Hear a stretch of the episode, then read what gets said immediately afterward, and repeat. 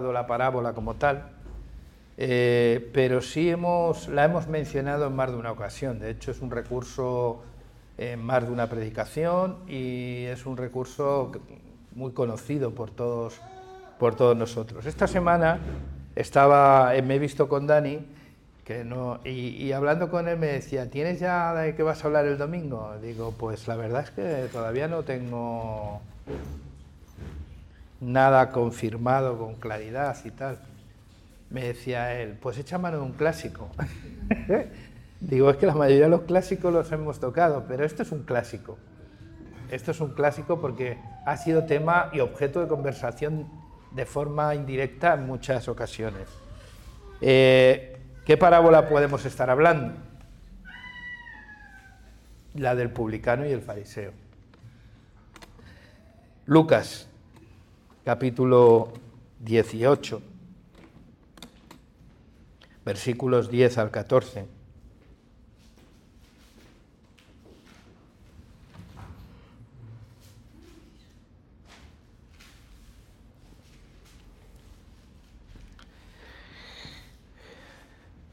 Dice así.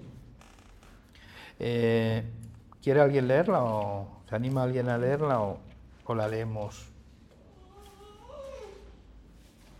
Dos hombres subieron al templo a orar. Uno era fariseo y el otro cobrador de impuestos. El fariseo, puesto en pie, oraba consigo mismo de esta manera. Dios, te doy gracias porque no soy como los demás hombres, ladrones, injustos, adúlteros y tampoco como ese cobrador de impuestos. Ayuno dos veces a la semana. Estoy diezmo de todo lo que hago. Vas el cobrador de impuestos de pie y a bastante distancia no quería ni un alzar los ojos al cielo, sino que se arrojaba el pecho diciendo, Dios, sé propicio a mi pecador. Os digo que este descendió a su casa justificado, más bien que aquel, porque cualquiera que se enaltece será humillado y que se humilla ¿Hasta el 18? Sí, hasta el 14. Ah. Ya, hasta ahí, hasta donde has leído. Hombre, yo creo que es. Eh, el pasaje habla por sí, por sí solo, vamos. No necesitaría muchísimas interpretaciones. Luego hemos hablado tanto de él que posiblemente sea difícil extraer más, más de lo que hemos extraído pero sí que me gustaría que pudiésemos eh, ver el verdadero significado, el porqué, el porqué de este mensaje, cuál es el público al que se está dirigiendo el mensaje y en qué medida ese mensaje nos puede ayudar a nosotros hoy en día. Eh, nos encontramos en un contexto que es el Evangelio de Lucas, en el que anteriormente Jesús había contado otra parábola de la que, de la que creo que hemos hablado ya, que es el juez injusto y, la viuda, ¿no? que al final terminó haciendo justicia por la, por, la insistencia constante de aquella viuda por, por, obtener justicia. Eh, después Jesús empieza a hablar de esta parábola también. Y el público al que se dirige o el porqué de la parábola la encontramos en el versículo 9. A unos que confiaban en sí mismo como justos y menospreciaban a los otros, les dijo esta parábola. ¿Qué os parece?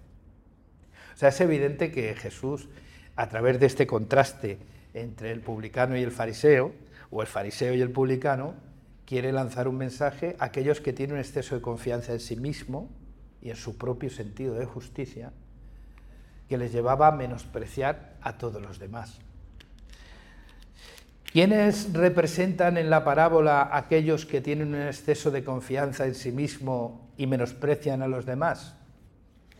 Pues aquel que orando consigo mismo, puesto en pie, dio gracias a Dios porque no era como todos los demás hombres. Fíjate tú qué expresión, ¿no? Te doy gracias porque no soy como los demás.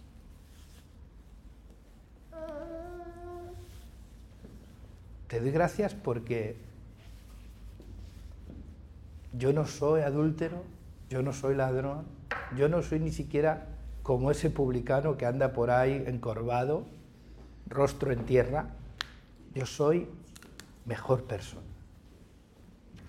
Esto me ha llevado a, pensar en una lógica que, de pensamiento que preside todo, toda religión.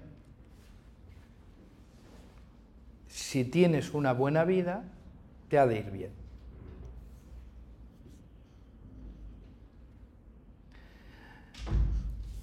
Lo habéis escuchado, ¿no? Seguramente que más de uno lo habréis visto, lo habréis escuchado, lo habréis vivido. Si vives una buena vida, las cosas te van bien, te irán bien. Incluso te habrás merecido el paraíso. De hecho, la gente cuando, le, cuando se cree suficientemente justa y buena y le hablas del... no toleran hablar del infierno, ¿no? Y no solo no toleran hablar del infierno, no, toleran hablar del infierno porque no se hacen, porque ellos se consideran mejores, más buenas personas que Dios. Esa es la, esa es la realidad. Y, y bueno, ellos tienen garantizado el cielo, porque al fin y al cabo no se meten con nadie, no hacen daño a nadie, llevan lo que nosotros decimos una buena vida. Y si llevas una buena vida te ha de ir bien. Y eso se da por hecho mm, en la cultura popular nuestra, católico-romana, pero no solo en la, que tiene que ver con la, cultura religiosa mayoritaria. Yo veo a muchos evangélicos también que, piensan así, que si, te vas, si llevas una buena vida te tiene que ir bien. A mí me escandaliza que, bueno, porque que, que que crean en esto, el hinduismo, cualquier otro tipo de creencia o religión, el budismo, bueno, vale. Pero aquellos que su cuyo fundamento es Jesús, a Jesús le fue bien. Sinceramente, ¿creéis que a Jesús le fue bien?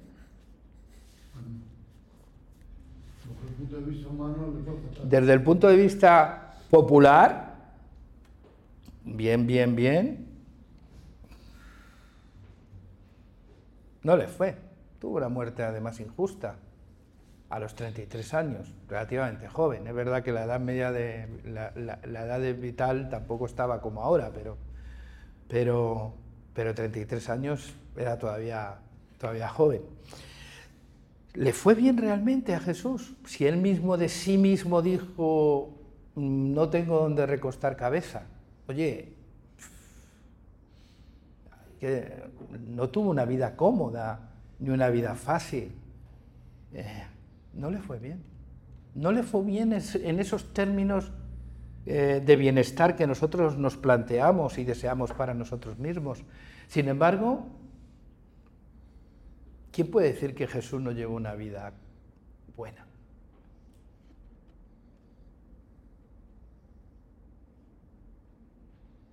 ¿Quién puede decir que Jesús no llevó una vida buena? Desde el punto de vista de obediencia al Dios en el que todos creían. Llevó una vida buena, fue muy buena gente. Mucho más que buena gente. Era el Hijo de Dios. Pero no le garantizó el llevar una vida buena que le fuese bien. Yo no entiendo por qué se ha colado esa forma de pensamiento dentro del mundo cristiano. De que nos tiene que ir bien si llevamos una buena vida. O no. O no. Jesús dijo, en el mundo tendréis, pero confiad, yo he vencido al mundo. O sea que hay más probabilidades de que en el mundo aprendamos lo que es el dolor, lo que es la dificultad, lo que es la adversidad, incluso la hostilidad de, terceros. Hay mucho más fácil que pase eso a que nos vaya bien, más allá de cómo vivamos. Pero esa, forma de pensar es una forma de pensar que casi pues es, es la que es la lógica de pensamiento que forma parte de la premisa básica de todas, de cualquier tipo de religión o denominación que nosotros podamos conocer.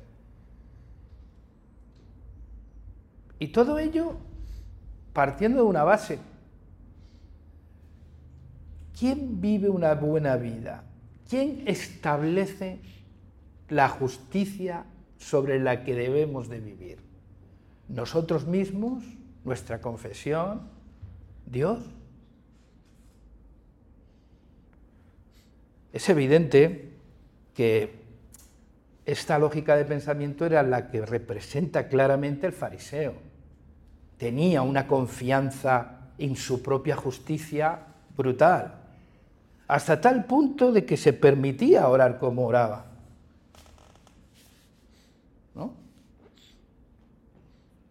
La, forma en la que oramos habla de nosotros muchas veces, más de lo que pensamos. Pero este hombre se permitía decir que, no era, que su, su, gratitud a Dios era que no era como los demás. ¿Y por qué no era como los demás? No porque Dios hubiese hecho algo extraordinario en su vida y estuviese agradecido a Dios por lo que Dios había hecho. No. Empieza a sacar su currículum y empieza a decir el por qué su vida es distinta. Por lo que hace. Porque su confianza estaba puesta en su justicia propia y su justicia propia estaba puesta en lo que él hacía. Estaba basada en lo que él hacía. Ayuno dos veces, doy mis diezmos. Y todo eran prácticas religiosas de entonces. Sin embargo,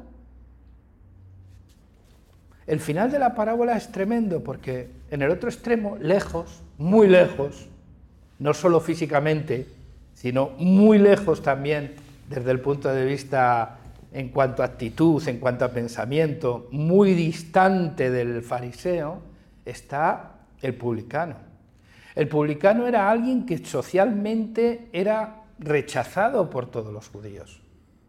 Era alguien impopular, alguien al que menospreciaban ningún judío que se preciase eh, podría llegar a querer, amar o a tratar bien a un, a un publicano. Todo lo contrario.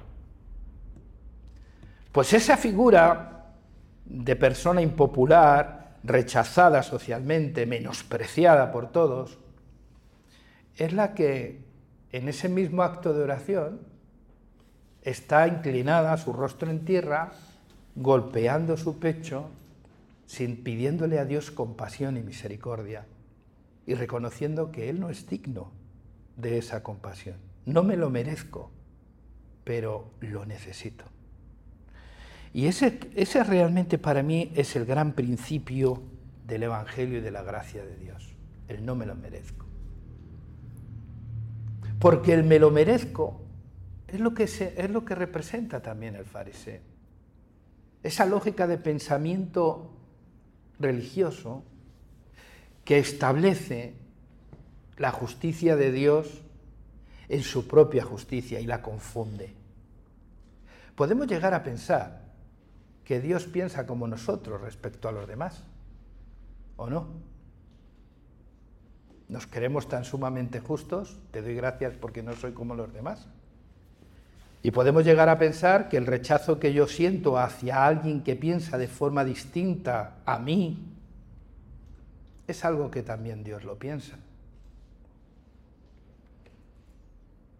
Porque nuestro sentido de justicia, ¿creéis que realmente es un sentido de justicia basado en el Evangelio?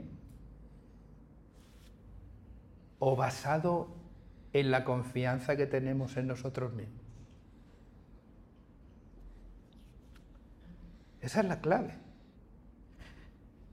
Desgraciadamente, los que confían en sí mismos terminan menospreciando a los demás. Eh, eh, si os dais cuenta, va, va, parejo, ¿no? Confiaba tanto en sí mismo que menospreciaba a los demás. Y por eso le llevaba a orar como oraba. Soy mejor que los demás. Y mejor que ese incluso. No te quiero ni contar. Con lo cual es como si Dios estuviese obligado, en cierta medida, a justificarle. Ahora, La parábola que nos enseña, imaginaros lo revolucionario, lo revolucionario de esta enseñanza en el momento en el que Jesús la está enseñando. Se está dirigiendo, está comparando a la élite de los fariseos, a la élite religiosa de entonces, la está comparando a alguien que tiene un sentido de justicia propio en el que confían por encima de Dios, que les lleva a sentirse únicos,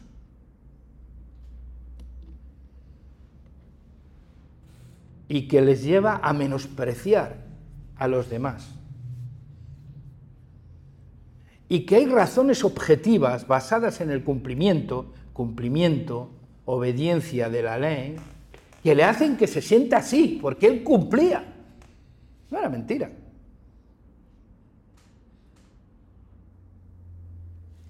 Y lo está comparando y le está poniendo ahí y está poniendo en otro escenario a alguien digno de todo el odio, de todo el rechazo y de todo el menosprecio de cualquier judío.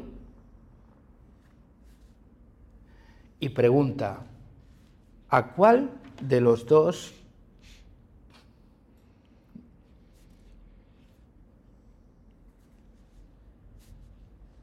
No pregunta, afirma, versículo 14. Os digo que éste descendió a su casa justificado, este es el publicano, antes que el otro. Porque cualquiera que se enaltece será humillado y cualquiera que se humilla será enaltecido. Está diciendo que la élite religiosa entonces eran una panda de hipócritas, ¿vale? Y que aunque basaban su confianza en su propia justicia, su justicia no tiene nada que ver con la justicia de Dios, que termina cayendo, justificando al publicano. ¿No creéis que esto es un escándalo? O sea, desde el punto de vista de la cultura, de la lógica del pensamiento, del mérito, de la justicia propia, ¿no creéis que es un escándalo el Evangelio? Es un escandalazo, porque aquel que se cree bueno, justo y santo no es justificado, y el que es digno de ser odiado, rechazado y repudiado es justificado. Eso es lo que realmente escandaliza el Evangelio. Para mí, el Evangelio es un escándalo porque mi sentido de justicia se ve totalmente derribado. Si mi confianza la tengo en mi propia moral, en mi conducta y en mi comportamiento, este texto lo acaba de fundir. Si yo me siento bien en función de lo que hago o dejo de hacer, este texto no me está enseñando eso. Yo quiero que tengamos claro que el sentido de justicia que nosotros tenemos muchas veces choca frontalmente con la nueva justicia manifestada en Jesucristo por medio, eh, por medio del Evangelio. en algún lugar, vuestras justicias son como trapos de En el Antiguo Testamento, así. Vuestras obras de justicia son como trapos de inmundicia. Así lo llegó a comparar el profeta Isaías. Entonces, podemos estar diciendo, bueno, Carlos, pero entonces, ¿qué pasa? Que, me estás diciendo que no, me no, no hay que portarse bien. No hay que hacer, no hay que obedecer. No, no, te estoy diciendo que eso no tiene ningún valor ni mérito en el Evangelio. Porque nunca es la causa, es la consecuencia. La causa es Cristo. Choca. Eh, Dios, justificando a los impíos, como predicaba el apóstol Pablo, que justifica al impío, es el gran escándalo del Evangelio. Entonces, lo que estoy afirmando es que solo es bienaventurado aquel que se siente se sabe pobre de espíritu. Aquel que se reconoce necesitado, en quiebra moral. Y sé que no es fácil, no es fácil, Es muy difícil llegar a ese nivel. Sobre todo cuando muchas veces desde aquí se hace un culto a la obediencia.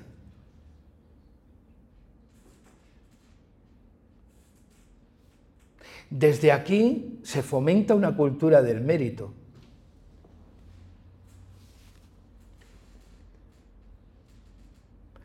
Desde aquí se niega teológicamente de que somos salvos por, obras, pero luego tratamos a los demás por sus obras.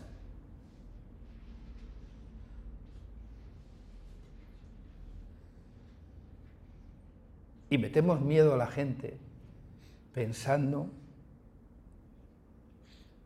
que si no hacen lo que nosotros decimos que tienen que hacer, pueden perder una salvación que no es nuestra.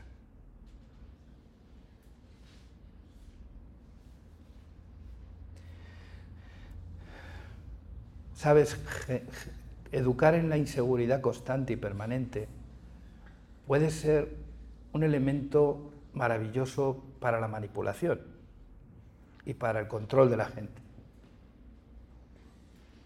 pero no hace vidas felices ni siquiera fieles y obedientes. Porque la gente se comportará cuando se ve. Lo que importa es quién somos cuando estamos solos.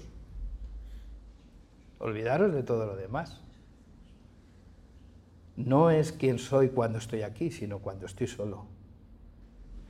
Y si mi fe tiene la suficiente raíz como para darme satisfacción más allá de lo que hago solamente por haber creído en Jesús como esa expresión de amor universal de Dios. De tal manera amó Dios al mundo que dio a su Hijo para que todo aquel que en él cree no se pierda, mas tenga la vida. No hace falta presumir de lo que hago o no hago para sentirme mejor, superior o diferente a los demás seres humanos. Hay que dejar que Dios obre en nuestros corazones por medio del Espíritu y de su palabra, para que cada día podamos ser más semejantes a Jesús. Y no porque lo vivamos con resignación u obligación, no, sino porque es la consecuencia de nuestro amor por Él. Es la consecuencia de nuestra fe. La fe es un don de Dios y la fe se hace evidente por nuestro obrar. Claro que sí. Pero no consigo fe por lo que por el obrar, sino que la fe se manifiesta en mi obrar.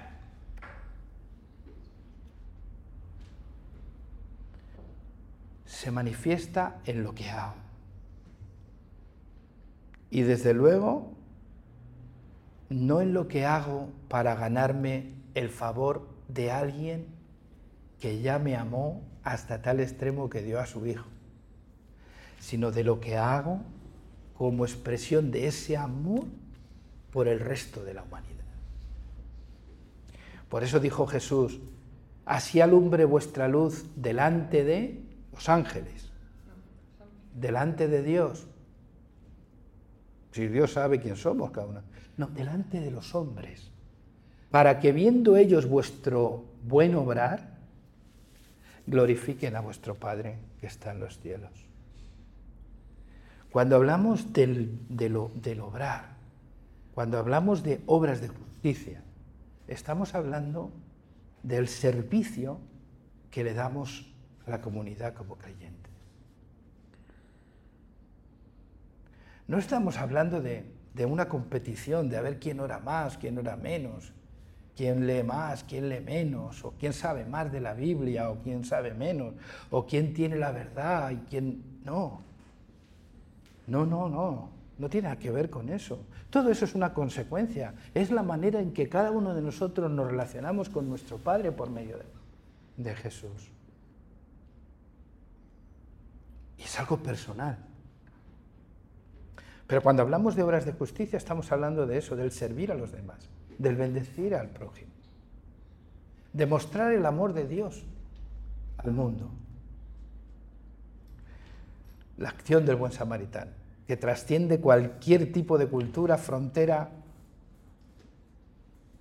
y cualquier barrera social, cultural, económica.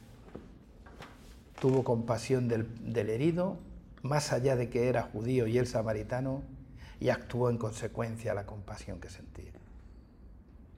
Ese es amor al prójimo. Acordaros del Evangelio de, Juan el Evangelista, ¿no? el de las epístolas también, que decía, ¿cómo se puede amar a, a Dios que no se ve y aborrecer a, a quien estás viendo todos los días? Es una gran contradicción. La misma que en cierta medida tiene que ver no tanto con el hacer, sino con el hablar, que cuando el apóstol Santiago dice que un mismo grifo no puede echar agua salada y dulce a la misma vez, ¿no? O sea, no podemos bendecir y maldecir al mismo tiempo al prójimo. Dios sitúa al otro en el foco de nuestra justicia y no a nosotros mismos. No es lo que nosotros tenemos que hacer para agradar a Dios, sino lo que nosotros hacemos por el otro para que conozca el amor de Dios para que esa nueva justicia manifestada en Cristo que justifica al impío se manifieste también en aquellos que están a nuestro alrededor. Y entonces podremos decir que no es por obras, sino por pura gracia. Que no es por méritos, sino que por misericordia. Que no es por lo que yo hago, sino por lo que Él hizo por cada uno de nosotros. Y ese es el Evangelio. Y choca con la cultura del fariseo, con el pensamiento popular y con la lógica de toda confesión religiosa. es e, e, el Evangelio de Jesús. Porque no está basada en la justicia de nadie, en el obrar de nadie, sino solamente en el de Cristo. Creo y por tanto obedezco. Amén y no se hacen ni por obligación ni con resignación. Yo he obedecido por obligación. Yo he hecho muchas cosas en la iglesia por obligación y muchas por resignación y algunas sin entenderlas también. Y eso solo ha generado frustración porque nunca ha sido suficiente. Sin embargo, cuando Dios me ha hecho libre,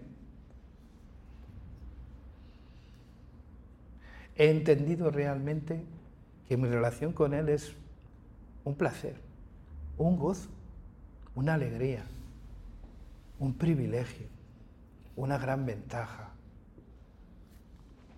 Y entonces no me siento obligado, me siento necesitado, porque sin Él soy un fracaso. Y no me mueve competir con nadie. El otro no es mi competidor, es el objeto de mi amor y de mi justicia. Que Dios nos ayude, ¿verdad? Ah, bueno, una vez escandalizados por el Evangelio, abracémoslo, ¿de acuerdo? Yo no puedo entender por qué Dios puede perdonar a alguien que no perdona a nadie del pueblo de Israel, como es la figura del publicano. Pero el caso es que lo perdonó. Y sin embargo a alguien que había hecho todos los méritos del mundo para ser perdonados, pasó inadvertido.